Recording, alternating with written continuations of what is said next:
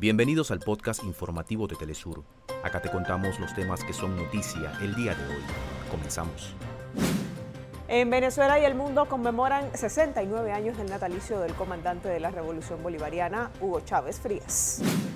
Continúan las movilizaciones en Perú en contra del gobierno de Dina Boluarte. Este viernes fueron convocadas múltiples acciones de protesta en coincidencia con las fiestas por la independencia nacional.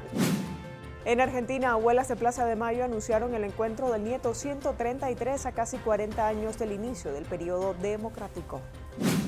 Al cierre de la cumbre Rusia-África, el presidente Vladimir Putin destacó que el continente africano se está convirtiendo en un nuevo centro de poder.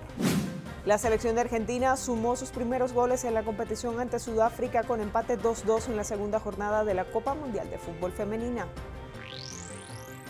Hasta acá nuestros titulares. Para más información recuerda que puedes ingresar a www.telesurtv.net.